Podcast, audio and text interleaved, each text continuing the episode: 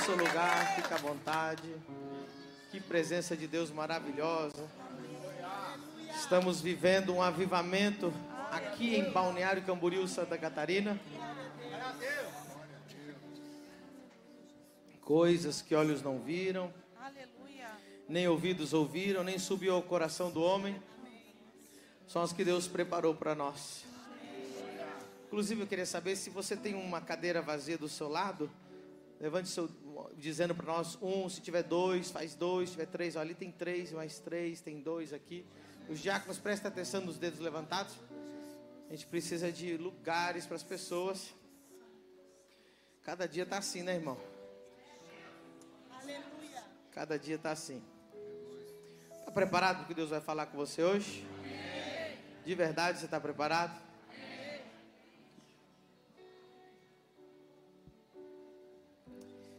O louvor pode ir descendo, eu vou deixar aí o teclado mais um pouquinho. É...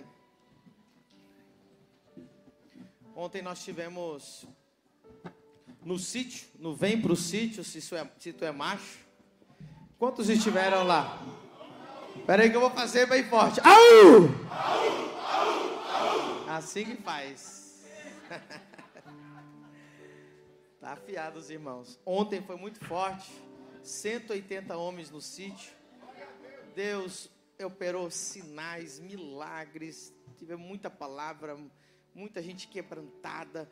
É, depois teve tempo de brincadeira, de competição, né? Aí eu não sei porquê, irmão. Eu acho que os irmãos acham que se ganhar de mim não vai para o céu. Aí eu ganhei quase tudo. Mas tudo bem. Mas foi muito legal, foi muito maravilhoso. Foi maravilhoso, não foi, homens de Deus? Foi extraordinário. Estamos vivendo um avivamento. É, recentemente, o meu pastor, o pastor apóstolo Agostinho Soler, igreja de Bacamp, Campinas, ele é meu pastor. Ele pegou um avião e veio até aqui para trazer uma profecia. E eu falei, cara, Batista fazer um negócio desse é muito doido, né? Batista pegar um avião para dar uma profecia. Ele veio e falou: Ó, tem uma profecia. E ele disse que Deus ia acelerar o ministério de tal forma que já não ia ser nem a velocidade de carro, nem de avião, nem de foguete, mas que ia ser a velocidade de Felipe. Felipe estava num lugar e ele apareceu em outro lugar instantaneamente, 300 quilômetros. E, e essa velocidade nós estamos pegando ela agora. Eu recebi um, uma mensagem, agora antes do culto, de um antenista. Um antenista, um instalador de antena. E ele mandou mensagem para o secretário da igreja, dizendo assim: Olha, parabéns eu acabei de receber aqui os códigos e para instalar a antena para poder pegar o canal de vocês que já está no satélite. E aí, ou seja, que já está funcionando em qualquer parabólica desde o sul dos Estados Unidos até a ponta da Argentina. Já está funcionando. Inclusive, nós temos uma televisão aqui na igreja e estávamos assistindo o canal lá agora, antes do culto. Qualquer parabólica, qualquer anteninha que esteja virada para o satélite, da ponta da Argentina até os Estados Unidos, você vai ver Pastor Pedro Medina, família do Reino, e esse avivamento vai chegar nas nações. E quero aproveitar e saludar a nossos irmãos que estão vendo em México, que nos estão vendo em Colômbia, nos estão vendo em Paraguai, Uruguai, Argentina, Chile. Muy pronto tendremos los cultos en español también. Gloria a Dios. Decir que esta iglesia es una iglesia de naciones y hablamos muchos idiomas. Pero tú también vas a aprender portugués. Si queréis, yo puedo hablar en, español hoy. Vamos a predicar en español. Brasileiro é metido mesmo, né? Todo brasileiro acha que fala espanhol.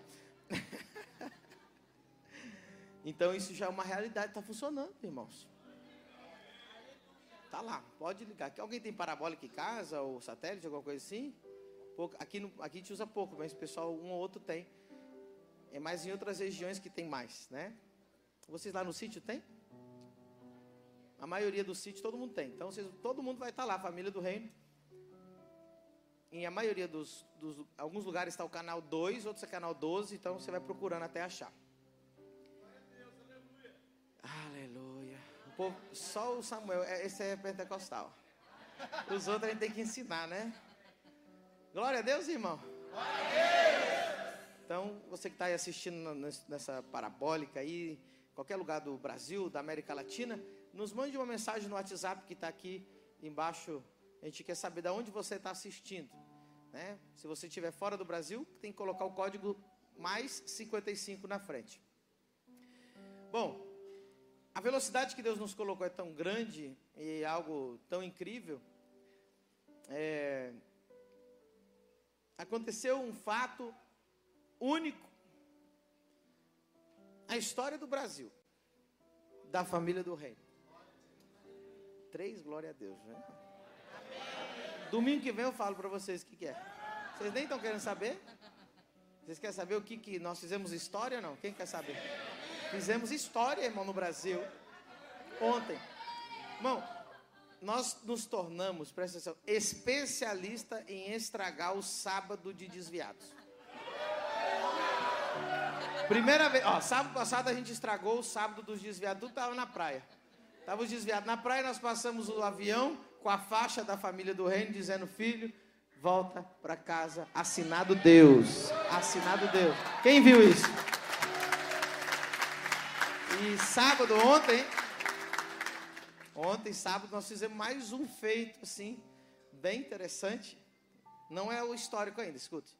Nós estamos todo sábado e domingo, né?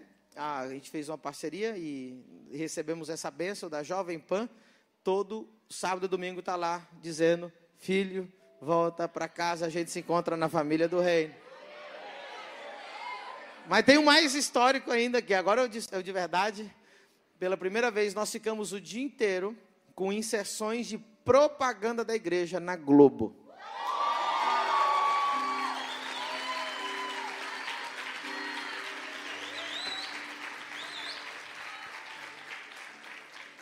Ontem a gente teve todos os horários nobres, a gente apareceu no Altas Horas, a gente apareceu é, no Caldeirão, a gente apareceu em todos os programas que tem lá. Fiquei sabendo os nomes agora, né? Os que tem.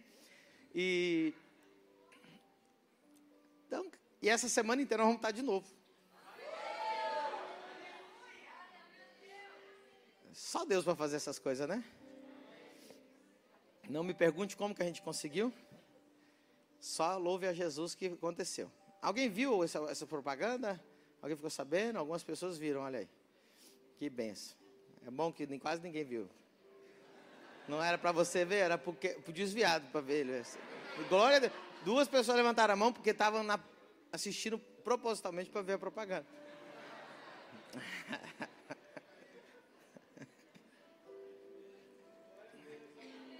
Irmão, eu falei para vocês, um dia eu vou estar dentro da tua geladeira. Vai ter um dia, irmão, que você não vai ter como fugir da família do reino. Você vai na praia, tá lá, o avião passando. Você vai escutar rádio, Jovem Pan, tá lá, filho, volta para casa, família do reino. Aqui está o Henrique, o Henrique está aí, eu vi ele, cumprimentei ele. O Henrique ele estava jogando um joguinho no celular. O que, que aconteceu? Quem já viu propaganda de joguinho de celular? Quem apareceu lá? Moá. Ei, tu, volta para casa, Jesus te ama. Aí, Tá crente aí, ó, veio para Jesus por causa do joguinho de celular. Eu não sei, do, irmão, não sei. Mas desviado não tem um dia de paz, irmão. É o dia inteiro, né? Ele toma, ele toma daqui de Deus, toma do diabo e toma da família do reino. Mas tem uns que vieram aqui por causa disso. E hoje você veio desviado e vai voltar crente, cheio do Espírito Santo, renovado. Em nome de Jesus. Aleluia. Eu quero ler para vocês, com, com vocês, Salmos 81, verso 13. Vai ser lindo que Deus vai falar conosco hoje. Prepara o teu coração. Amém?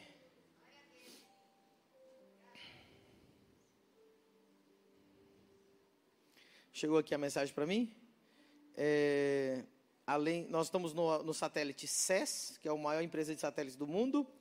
Estamos na Intelsat, 14, que são, é outro satélite, com mais de 40 milhões de codificadores e parabólicas só no Brasil. juntando a possibilidade de, desses codificadores, são 120 milhões de lares, onde nós já estamos nos aparelhinhos deles. Então, se a gente fizer tudo errado, vai ter um milhão de pessoas assistindo a gente. Imagina se a gente fizer tudo certo.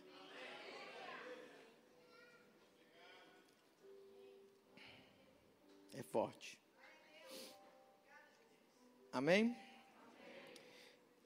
O texto diz: Ó, oh, se o meu povo me tivesse ouvido, se Israel andasse nos meus caminhos, em breve abateria os seus inimigos e viraria a minha mão contra os seus adversários. Os que me odeiam, os que odeiam ao Senhor, ter-se-lhe-iam sujeitado, e o seu tempo seria eterno. Olha o 16, que coisa linda. E o sustentaria com o trigo mais fino, e o fartaria com o mel saído da rocha. Diga Espírito Santo, eu abro a minha mente, meu coração e meu espírito para receber a Sua palavra e ser transformado por ela, em nome de Jesus. Amém.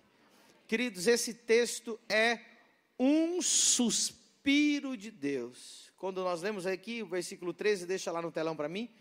A primeira palavra é ó. Oh se o meu povo tivesse me ouvido. Esse ó é um suspiro da alma de Deus. E ele está dizendo assim: ó, se tivesse me ouvido. Em versículo 14, 15 diz que colocaria os inimigos sujeitos a eles. E no 16 diz: Eu te sustentaria com o trigo mais fino e com o mel que brota da rocha. Ou seja, existe um suspiro dentro de Deus dizendo para nós que Ele quer nos dar o melhor dessa terra. Eu vou falar, isso aqui é mais ou menos a continuação do que eu falei para os homens ontem. Eu vou falar como eu falei ontem para os irmãos, para você entender, para ficar muito claro. Deus tem um sonho de te dar o melhor. Em, outra, em outras palavras, um dos sonhos de Deus é te sustentar pagar as suas contas. Deus sonha em pagar as tuas contas. E, e, e, o que, que você sonha? Em realizar o sonho dele. Olha que coisa interessante. Qual que é o sonho de Deus? Pagar. Está aqui, ó. Ele está dizendo: Eu quero te sustentar com o melhor trigo, com o melhor mel. Ó oh, Israel, Deus está suspirando por isso. E qual que é a minha vontade? Que ele faça isso. Na verdade, a maioria de nós vimos aqui hoje por Senhor, eis-me aqui. Se, se, o Senhor quiser dar trigo e, e mel para mim, eis-me aqui. Tem alguém que diz eis-me aqui ou alguém que não quer? Tem alguém que. Quem que quer o melhor de Deus, sim ou não? Eu acredito que é por isso que você veio aqui hoje. Não é maravilhoso isso? A Bíblia diz assim que Deus é bom.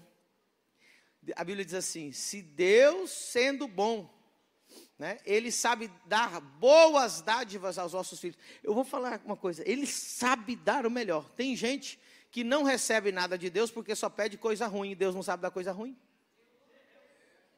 Vou fazer, falar mais uma revelação aqui para você. Uma vez, Jesus enfrentou uns demônios. Esses demônios fizeram uma oração. Já viu demônio orar, irmão? Está na Bíblia. Não me julgue ainda, que eu já vou te falar onde está. Os demônios, Pedro, fizeram um pedido para Jesus. Diz assim que rogaram. Rogar e orar é praticamente a mesma palavra. Rogaram a Jesus. E Jesus atendeu o pedido da oração do, dos demônios. Alguém tem que falar, prova para mim, pastor. Jesus, quando estava libertando o gadareno daqueles demônios, os demônios pediram, rogaram-lhe: "Não nos envia ao abismo, envia-nos aos porcos". E Jesus lhes concedeu um pedido. Se Jesus concede pedido para demônio, imagina para você que é filho de Deus. Aleluia! Você é filho. Hoje nós vamos resolver essa parada. Deus quer me dar tudo e eu quero receber? E por que eu não estou recebendo? Vamos começar a primeira palavra do dia. a prioridade de Deus não é o teu conforto, a prioridade de Deus é o teu caráter. E muitas vezes Deus precisa tirar o teu conforto para tratar o seu caráter. Para nós, a nossa prioridade é o conforto. Para nós, a prioridade é o descanso. Para nós, é o boleto pago. Para nós, é as férias. Mas para Deus, é o caráter. Então, uma das coisas que pode estar impedindo você de estar vivendo o melhor de Deus é porque Deus ainda está tratando o seu caráter. Está fazendo sentido o que eu estou falando para vocês? Aleluia. Sabe? Esse ó, esse suspiro de Deus, é aquela pessoa que. Quem tem aqui, quem conhece alguém?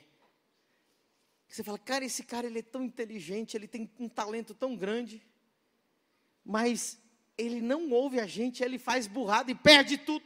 Quem tem um cunhado assim?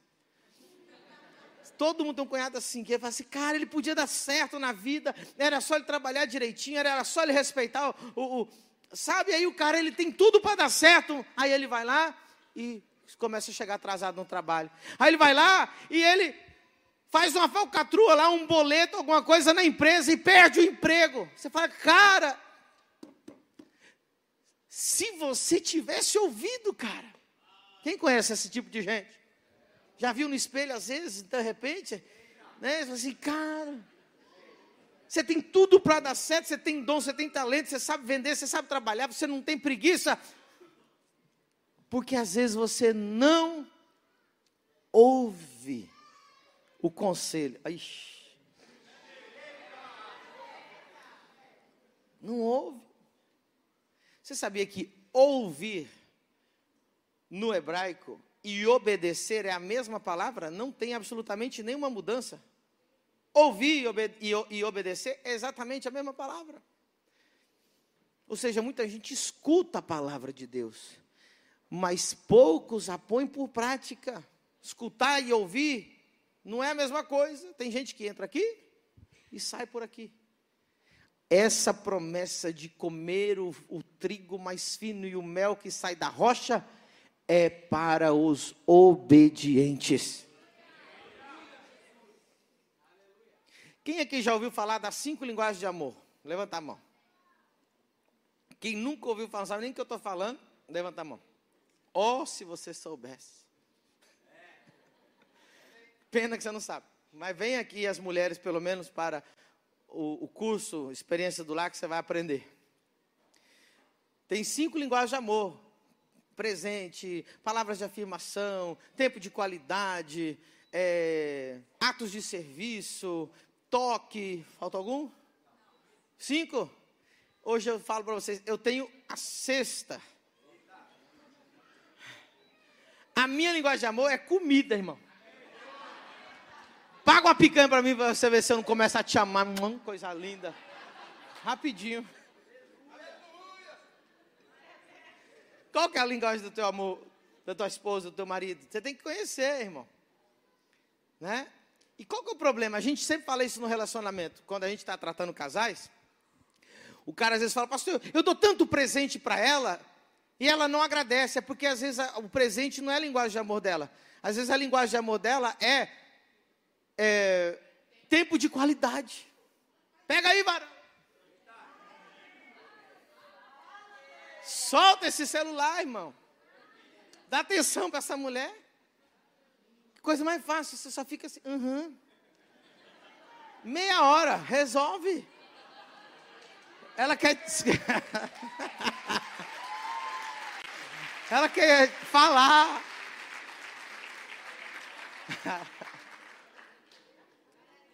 Então a linguagem de amor, né? Você tem que descobrir da tua esposa, do teu marido, para o casamento dar certo. Não adianta você dar a linguagem que você quer. Você tem que dar aqui o teu esposo, a esposa quer, precisa. Eles não é que ele quer, eles precisam dessa linguagem de amor. Deus tem uma linguagem de amor. Deus tem uma linguagem de amor. E muita gente não aprendeu isso. Porque muita gente, ela acha que está fazendo o que Deus quer. Ela acha que está expressando o amor dela do jeito dela. Mas não é a linguagem de amor que Deus tem. Esse dia, é, eu lembro que foi, se era o Leones, alguém, estava evangelizando um mendigo na rua, bêbado. E ele falou: Eu amo Jesus mais que tudo. Eu falei: Meu Deus, se ele ama Jesus mais que tudo, e nós? Falar que ama Jesus é fácil, não é? Todo mundo, é fácil amar Jesus. Jesus é lindo, maravilhoso, ele cura, ele liberta, ele salva, ele transforma, ele restaura, ele faz tudo. E ainda faz de grátis. Não tem que pagar nada. Olha que coisa maravilhosa. É fácil amar Jesus. Mas mais fácil é falar que ama Jesus. Aí Jesus disse: Agora eu vou ensinar vocês como que eu quero ser amado. Igual o marido e mulher tem que explicar. Eu gosto assim. E Deus falou como que ele gosta. E Deus, ele diz muito claro que o amor que ele quer não é sacrifício. E tem muita gente achando que o que Deus quer é sacrifício. Então o que, que ela faz? ela vai orar de madrugada, ela jejua, ela sobe monte, ela pega calo no joelho e ela está se sacrificando para ver se agrada a Deus. Mas qual que é a linguagem de amor de Deus? Ele diz: Eu não quero sacrifício, eu quero obediência. Tem um monte de crente que ora na madrugada, que jejua, que paga um preço, mas não obedece a palavra, não obedece o pastor, ele murmura, ele fala mal dos outros, a língua dele parece uma cobra. Depois ele reclama, ai, Deus, eu não falto um culto. Deus, eu jejuo. Como que Deus precisa que a gente vá no culto? Vai mudar a vida de Deus e no culto? Você vai no culto por você. Você jejua para Deus, você está errado. Deus não quer que você jejue para Ele. Você jejua para você. A gente criou uma cultura louca no Brasil. Estou te entregando o jejum. Ah, como se Deus quer um sacrifício de jejum. O jejum é para matar a sua carne. Deus não quer que você entregue jejum para Ele. Jejua muito, mas para você não para entregar para Deus um sacrifício, entregue para Deus obediência, entregue para Deus louvores, entregue para Deus o teu coração. É isso que Ele quer que entregue.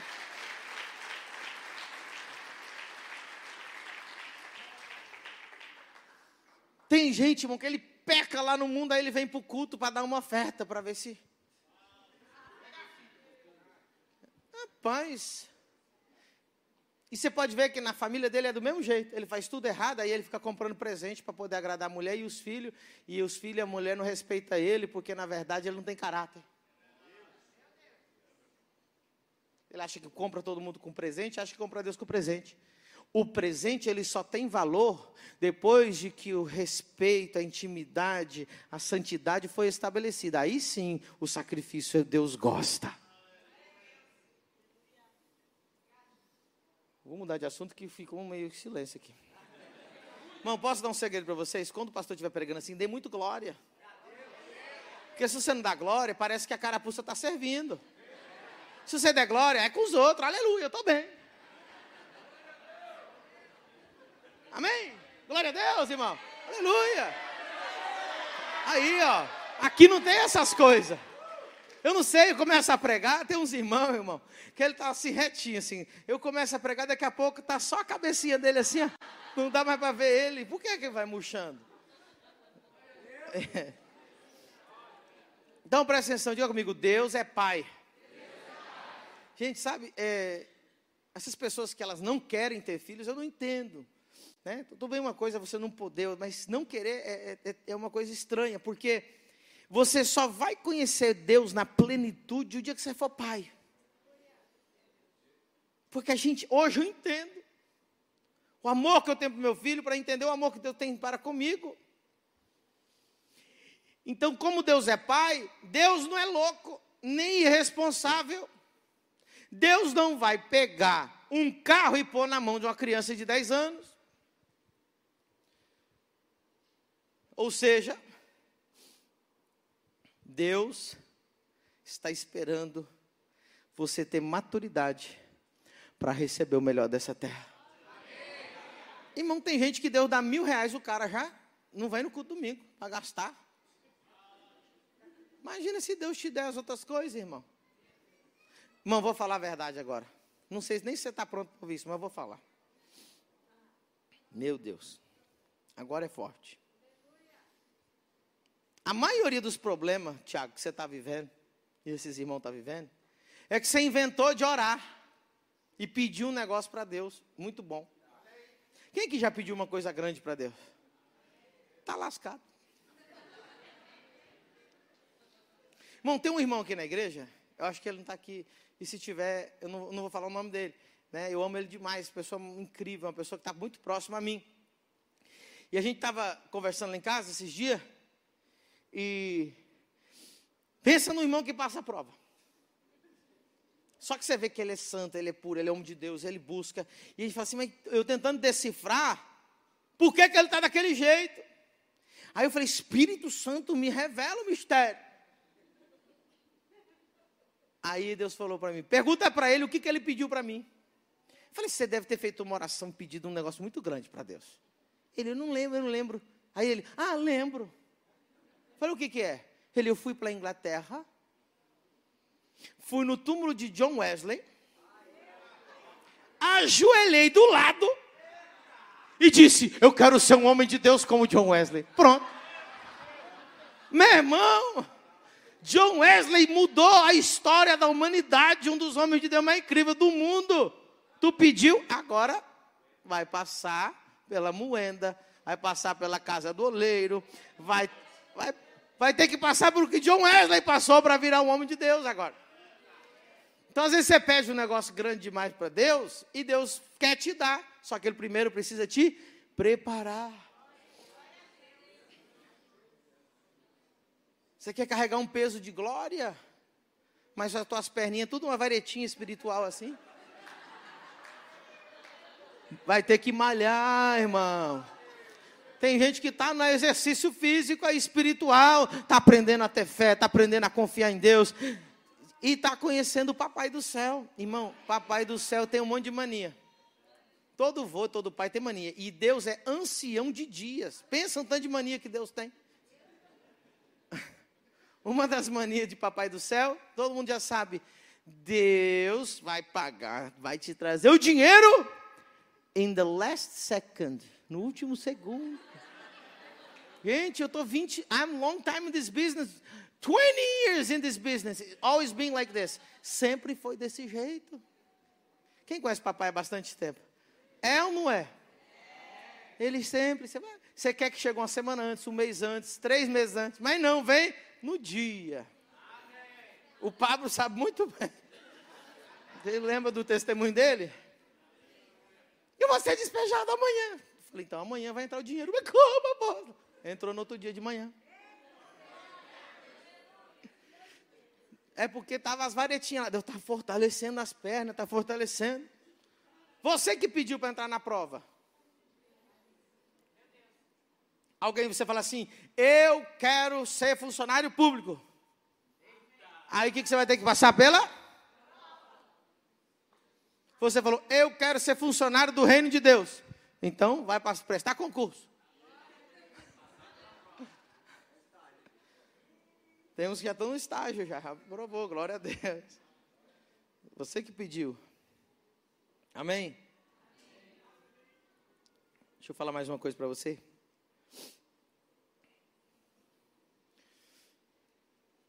Tem gente, irmão, que ela, eu chamo crente do mínimo. É o crente do mínimo. Sabe que tem igreja feita para o mínimo? Pastor, o que é o crente do mínimo? Olha a pergunta do caboclo. Pastor, qual que é o mínimo que eu posso orar para ser crente? Qual que é o mínimo de culto que eu preciso ir no mês para ser um bom crente? Qual que é o mínimo de Bíblia que eu tenho que ler? Ele quer saber o mínimo. Por que você não pergunta, pastor, qual que é o máximo para mim poder viver na glória de Deus, na unção, no poder? Por que você quer viver no mínimo? Tem, quer viver no mínimo. Qual é o mínimo de oferta que eu posso dar, apóstolo? Qual é o mínimo de dízimo que eu posso dar? Ele quer tudo no mínimo, mas de Deus ele quer o máximo. Tu quer o máximo de Deus? Dê o máximo também a Ele.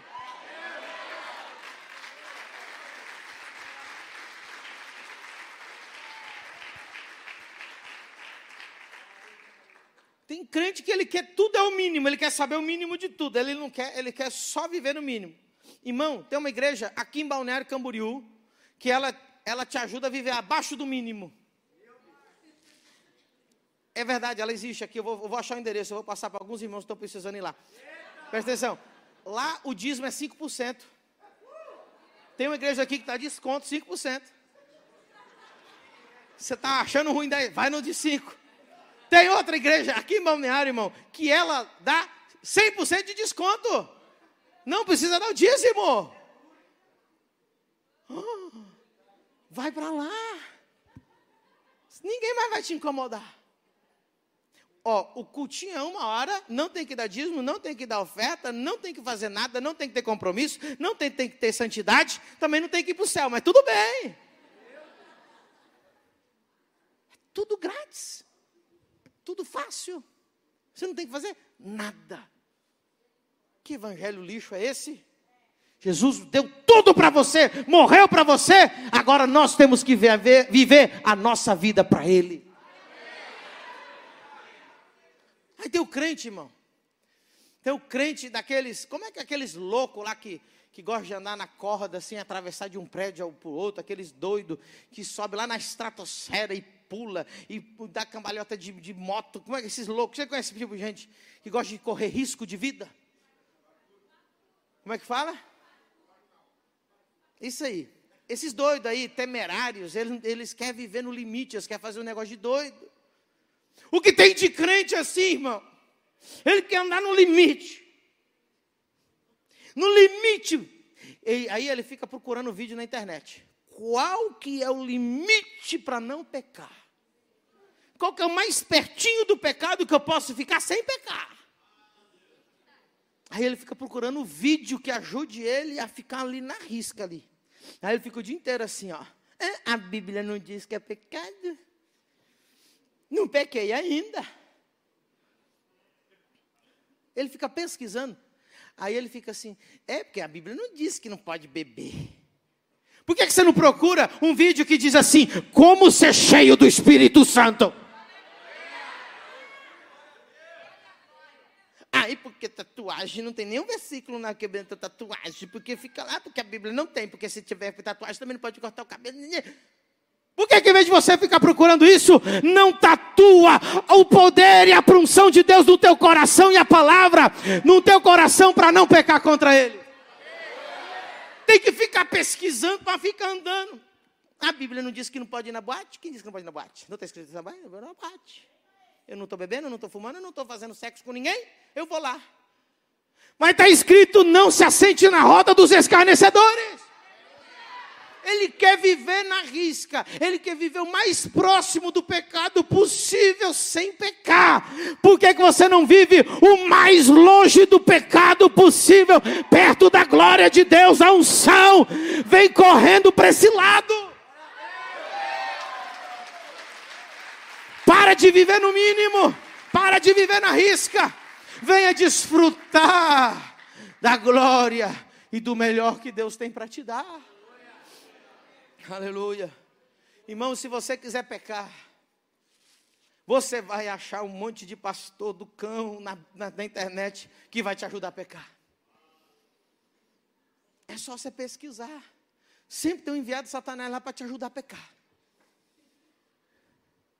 Se você quiser, tem igreja que vai ter casamento do mesmo sexo. Tem igreja que vai falar que você pode. Tinha um menino veio aqui na igreja e falou, pastor, lá na minha igreja eu estava no louvor, o pastor pediu para mim ter sexo com a minha namorada antes para ver se a gente ia dar certo. Tá, hoje está na nossa igreja liberto pelo sangue de Jesus. Mas tem. Se é isso que você quer, irmão, se afunda logo o pecado, para de ficar brincando na corda bamba. Pastor, o senhor não pode falar uma coisa dessa? Posso sim, porque Jesus falou.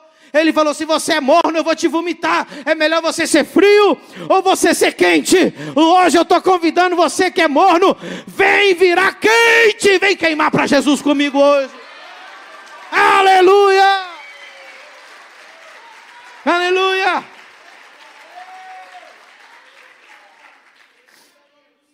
Sabe, irmão? Isso aqui é coisa de coisa de crente. Já viu? Irmão, você tem um cunhado que é assim, tenho certeza. Que só dirige na reserva. Você já viu aquela pessoa que só dirige na reserva?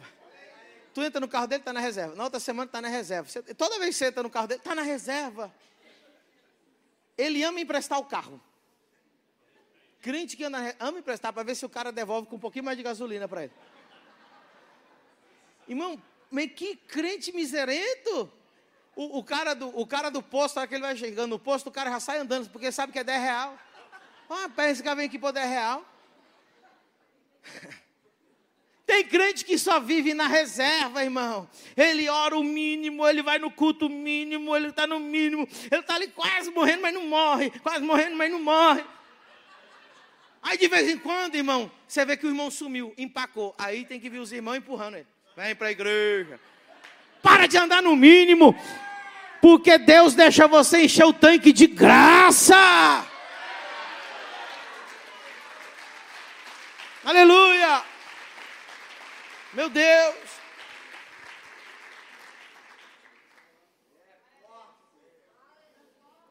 Irmão, vou ter uma notícia maravilhosa para te dar hoje.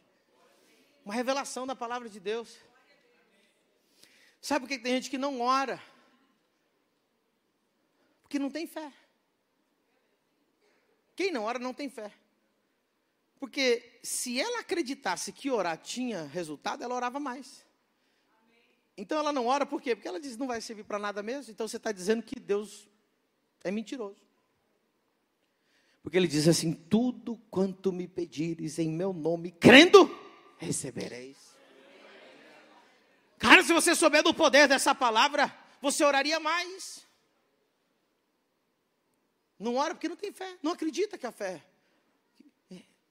Mas hoje você vai começar a orar. Hoje você vai começar a ter fé. Em nome de Jesus. E eu vou te dizer mais, você está preparado? Hebreus 11, 6. Eu quero deixar isso aqui guardado no seu coração para você nunca mais esquecer. Coloca lá no telão para mim, Hebreus 11, versículo 6. Por favor. Diz o texto: Ora, sem fé é impossível agradar-lhe, agradar a Deus. Olha o que diz, olha a continuação, muita atenção. Porque é necessário que aquele que se aproxima de Deus creia que ele existe e que ele é galardoador dos que o buscam. O nosso Deus, Domingos, é o único Deus que te paga para você buscar Ele. Ele é galardoador daqueles que o buscam. Deus, Ele te recompensa por você buscar Ele. Mas tem que ser com fé. Quem tem fé, ora mais. Preste atenção que eu vou falar uma coisa muito linda aqui para você. Aleluia. A tua vida pública é resultado da tua vida privada, particular. Como assim, pastor? Hebreus 11:6 é um paralelo com o que Jesus disse sobre a oração em Mateus 6. Jesus disse lá em Mateus 6, lá no verso 9, né, sobre a, eh, no verso 8, ele vai dizer: quando orares, se fecha no teu quarto, e teu pai que está no secreto, lá com a portinha fechada em oração, te recompensará, hein? Ou seja, a tua vida pública, ela é reflexo da tua vida de intimidade com Deus. Eu vou falar de um jeito mais fácil aqui. Oração é igual tomar banho. Quando alguém toma banho, a gente nota, sim ou não? Você já notou quando alguém toma banho? Cheirosinho, limpinho, né? Cheirinho de sabonete. É tão gostoso abraçar alguém que acabou de tomar banho, aquele cheiro de condicionador, aquela coisa, né? Passou perfume, desodorante. Quem ora fica lindo e cheiroso. Então diga assim, quando, quando alguém ora, a gente nota. Quando não ora, a gente nota muito mais. Você já notou quando alguém não toma banho? Que vem com aquele cabelo tudo gorduroso? Aquele fedor de sebo de couro cabeludo? E aí você abraça e fala aleluia. Aí ficou o dia inteiro na cozinha, pegou aquele cheiro de comida misturado com suor e, e foi. Só eu que passei por essas mazelas da vida, irmão. Dá para notar quando você não toma banho. Eu sei quem orou quando chega no culto. Eu sei quem não orou quando chega no culto. Quando ele orou, ele chega no culto, ele quer abraçar, ele quer cumprimentar, ele exala o amor de Jesus, porque ele acabou de estar com Jesus. Quando ele não ora, irmão, ele vem com cara de que chupou limão. Pior momento para o culto dele é abraça alguém. Ele, ele fecha o olho e finge que está orando. Porque não orou. Quem ora exala o cheiro de Jesus. Quando você não ora, você vem para o culto para me criticar. Pastor, agora vamos ver que vai falar isso, pastor. Não sei não, acho que está errado. Mas quem orou, vem cheio do Espírito Santo, ele fica assim, glória a Deus, aleluia, fala a Deus, aleluia. É isso que ele fala quando ora.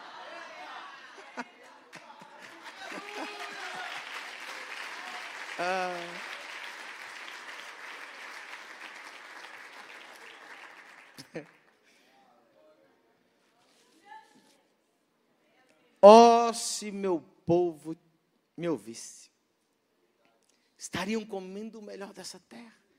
Você tem noção que Deus está desejando, presta atenção, o sonho de Deus é que você coma o melhor dessa terra. O que está impedindo então, pastor? Olha que coisa. Eu vou dar esse exemplo aqui. Tem muito tempo que eu não falo disso, e acho que a maioria não ouviu. Eu quero que você guarde isso na sua memória. Ok? Quem aqui já estava dirigindo, né? Mistério. A fumaça me esconde, só teus olhos me veem. Ei, Elbert, vou te pegar depois do culto. Vai vendo. Quem já aqui dirigindo, né, ou no, no campo, em algum lugar, assim, no zona rural, e aí você viu uma pata, uma, né, a mulher do pato, a pata, cruzando a rua. O que, que vem atrás dela? Quem já viu essa imagem? Talvez você viu no desenho animado, que tem gente que nunca pisou num sítio, não é? Mas você já viu a pata e os patinhos. Eu quero que você lembre disso. A, a pata está na frente e os patinhos vão atrás. Em Deuteronômio 28, vai falar da mesma palavra em hebraico, se ouvires, que significa obedecerdes a Deus. Porque lá em Deuteronômio 28 é o capítulo da bênção. É o maior capítulo que fala de bênção na Bíblia. Vai falar da lista de bênçãos do povo de Deus. Coloca lá o versículo primeiro para você ver. Deuteronômio 28, 1. E será que se ouvires, ouvir significa o quê?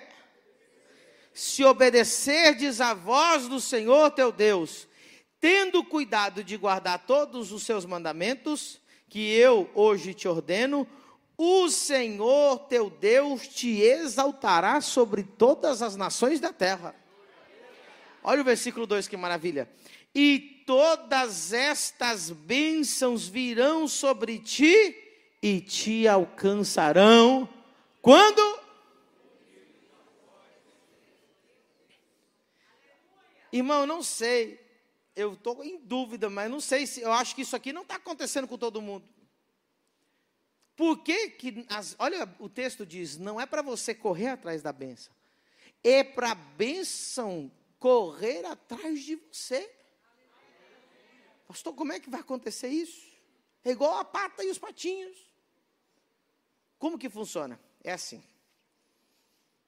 Deus disse para Abraão: Abraão, olha como é que Deus falou para ele: sai da tua terra, da tua parentela, da casa do teu pai, para a terra que eu te mostrarei.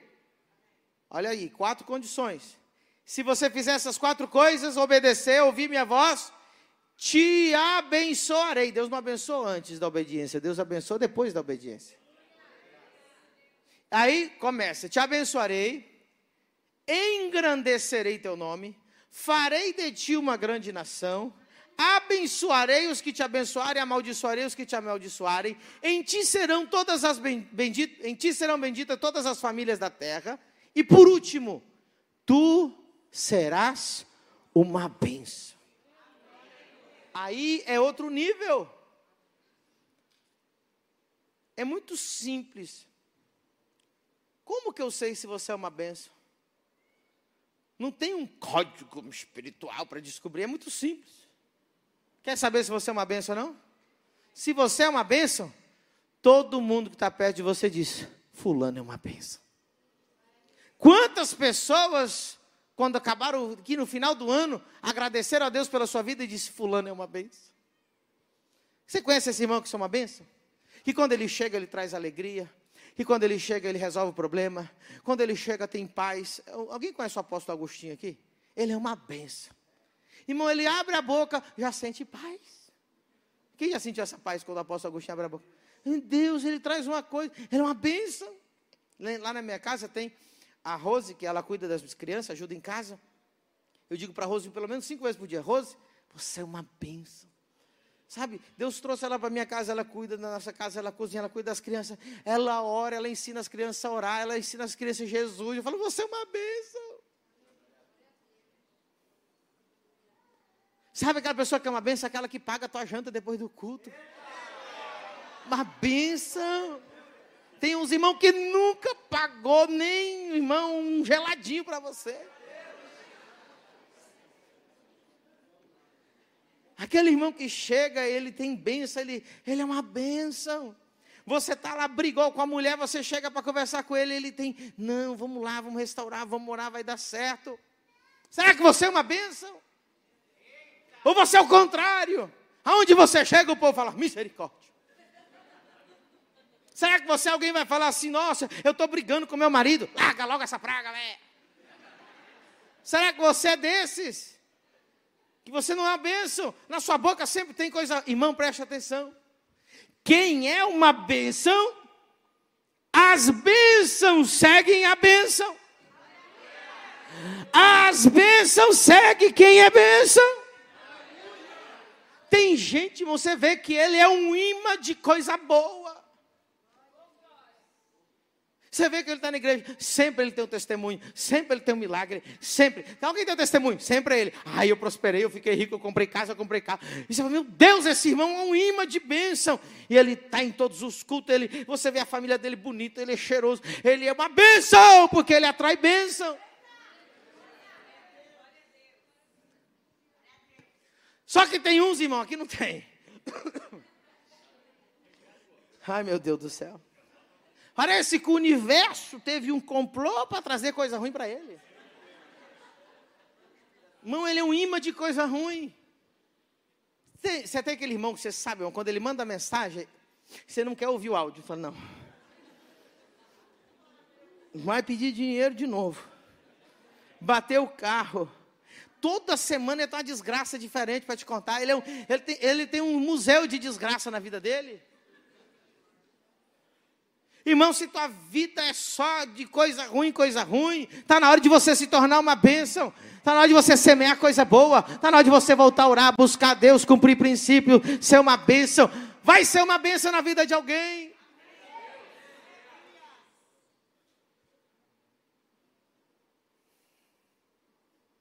Cadê os irmãos do Fala a Deus, do Glória a Deus, aleluia? Não é com você, amém? Alguém lá em outro lugar bem longe está assim. Você é um imã de quê? Vou fazer uma pergunta. Você corre atrás do dinheiro ou o dinheiro corre atrás de você?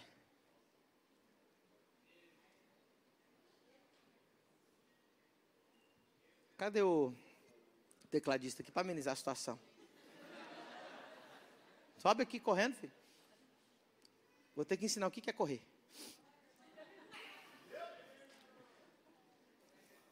Faz essa pergunta para você. Depois de ontem, né? Tá todo mundo em forma. Ei, faça essa pergunta para você, seja honesto. Você corre atrás do dinheiro, ele foge de você? Ou o dinheiro te persegue? Quem é uma bênção, o dinheiro persegue ele. Falei, pastor, não sei, me procuraram fazer negócio comigo. Eu dei, eu nem queria fazer, eu dei o, o orçamento mais caro, o cara fechou comigo. Eu nem tenho as qualificações para os empregos, mas me chamaram, falaram que era para mim. A bênção corre atrás dele. Não é coincidência que o dinheiro está fugindo de você. O dinheiro tem medo de você. Porque a hora que você pegar ele, você vai fazer coisa errada com ele.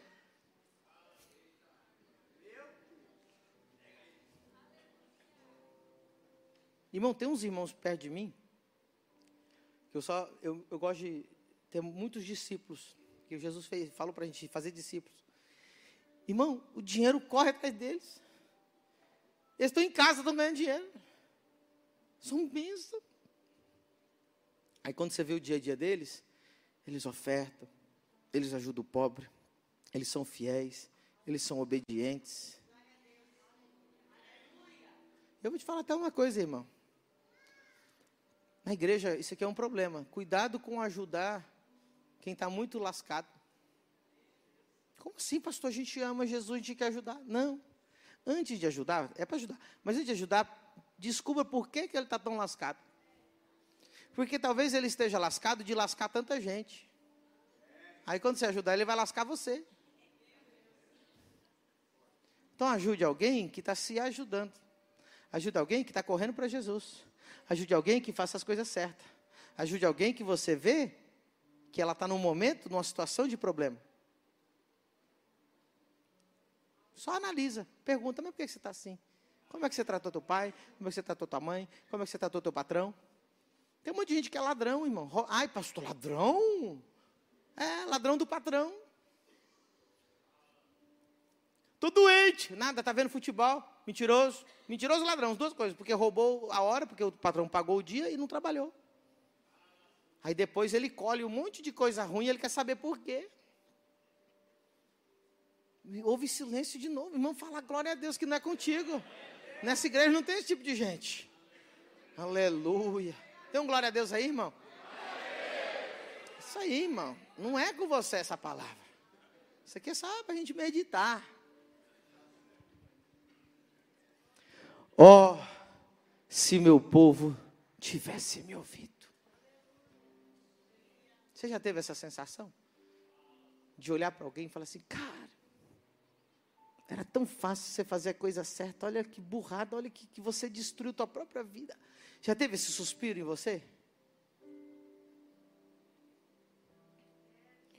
Eu tinha um amigo no seminário, pode deixar, filho.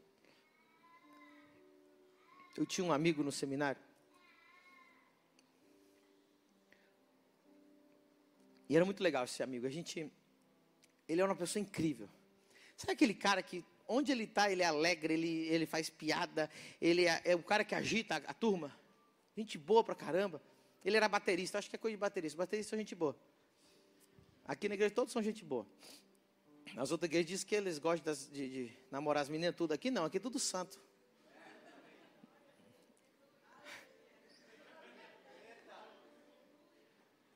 Aí,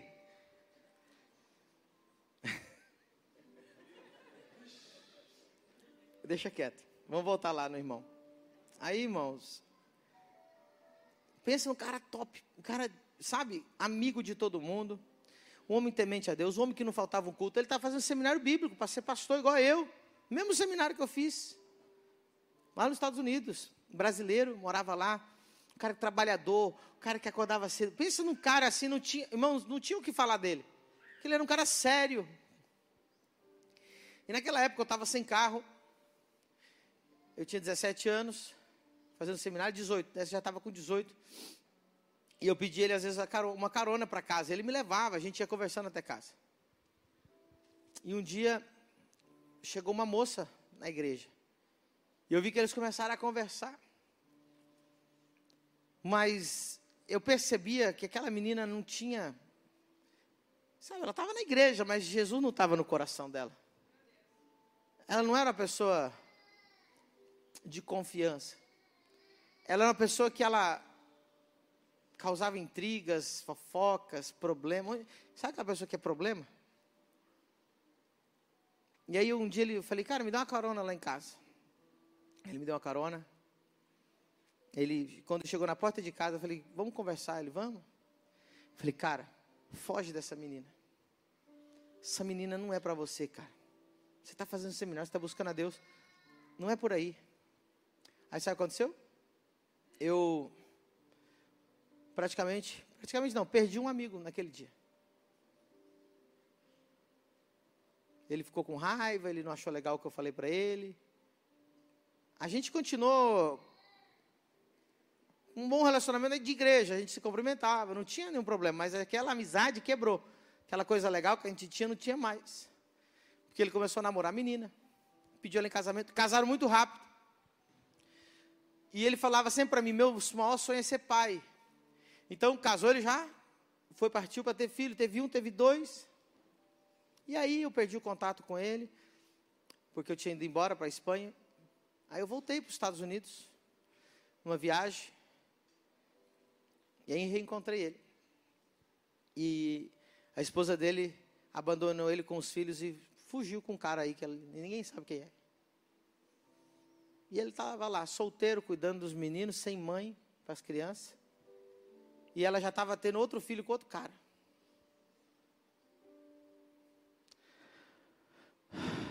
Oh, se ele tivesse me ouvido. Já teve essa sensação antes?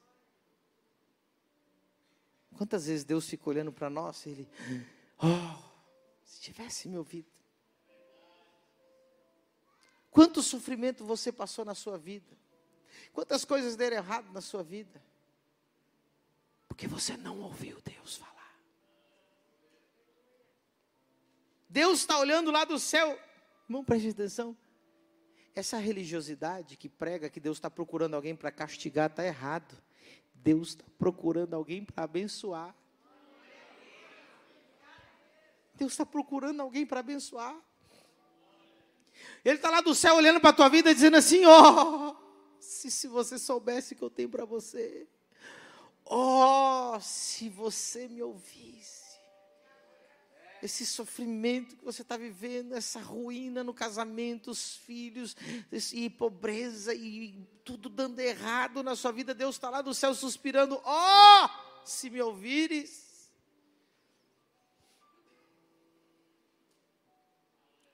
Às vezes a gente perde tudo por não obedecer.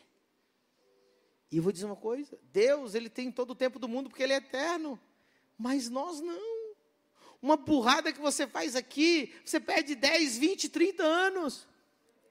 Quantas mulheres estão aqui hoje na igreja? Já numa idade avançada. E elas olham, eu vim chorando e eu choro junto com elas, dizendo: Meu Deus, dá uma família para ela, dá um marido para ela. Porque ela diz, ela olha para trás, ela vê que ela errou e tudo. E Deus está lá do céu igual eu. Oh, se você tivesse ouvido para não se unir ao jugo desigual. Oh, se você tivesse me ouvido de obedecer os seus pastores, seus pais. Oh, se você tivesse honrado seu pai e sua mãe. Oh, você não tem ideia onde você estaria hoje, cara. Sabe, alguém está pregando por aí. Não faz, que Deus vai te bater, Deus vai te castigar. Não, Deus está procurando alguém para abençoar muito. Tomara que Ele ache você hoje para te abençoar.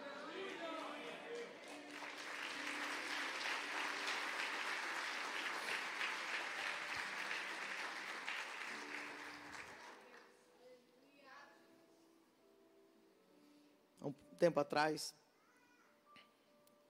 um rapaz e uma moça estavam na igreja, aqui na nossa igreja.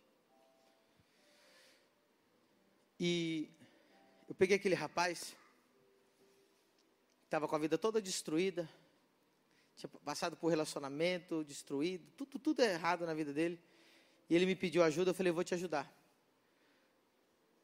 Eu trouxe ele para perto. Chamei ele de filho. Falei, vou cuidar de você, vou, vou, vou te dar, sabe? Comia comigo na minha mesa. Quantos que talvez, né, gostaria de comer na casa do pastor e não faz isso? Mas eu trouxe ele para eu quero te ajudar, cara. Eu quero que você seja um filho, que você seja um herdeiro. Tudo que Deus está me dando, eu quero que você faça parte de tudo isso. E a outra moça, uma moça também que tinha vindo com a vida toda destruída do mundo. A minha esposa trouxe ela para perto, levou para casa. Vamos comer junto, vamos no shopping junto, vamos fazer compra. O que você está precisando? Vamos cuidar de você, vamos restaurar. Deus tem coisas maravilhosas para te dar. Você vai para 50 nações com a gente, os dois. Eu falava por. E aí um dia, eles tinham, os dois tinham acabado de sair de relacionamentos horríveis. E nós tínhamos um combinado que a gente ia tratar, ia cuidar, ia restaurar. Aí eles chegaram um dia com a ideia de que eles queriam namorar. Eu olhei bem no olho deles e falei assim: vocês não estão prontos, vocês acabaram de entrar, vocês estão todo arrebentados de outros relacionamentos, vocês precisam restaurar, você precisa buscar Deus. Eu, como pastor, não recomendo. Sabe o que eles fizeram? Saíram dali, da minha sala, onde eu estava dando a melhor recomendação, e eles foram morar juntos, viver em pecado. Ainda falando mal de nós, da igreja, do pastor.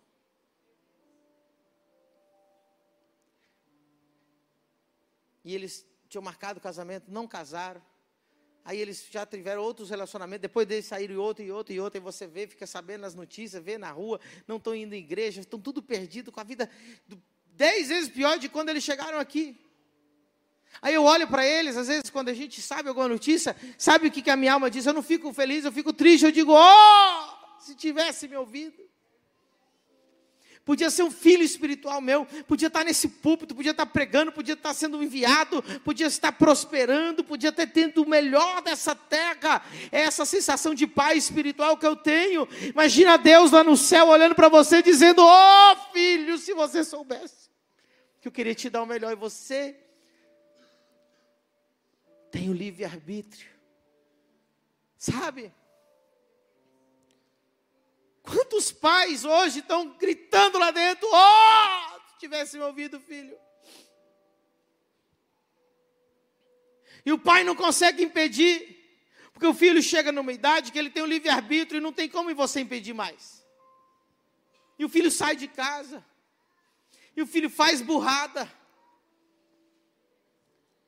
E ele acha, ai, ah, Deus vai restaurar. Cara, mas às vezes você fica 10, 20 anos no crack, 10, 20 anos na cachaça, 10, 20 anos com filhos que você não planejou e você que quebra financeiramente. Tudo dá errado na sua vida. Deus perdoa, perdoa. Mas os anos que você perdeu, perdeu. Deus está no céu hoje dizendo: Ó, oh, se você ouvisse essa pregação. Oh, se você tomasse uma decisão essa noite com essa pregação que você está ouvindo. O que Deus tem preparado para você. O melhor trigo mais fino e o mel saído da rocha. Fique de pé nessa noite, o louvor sobe aqui. Aleluia.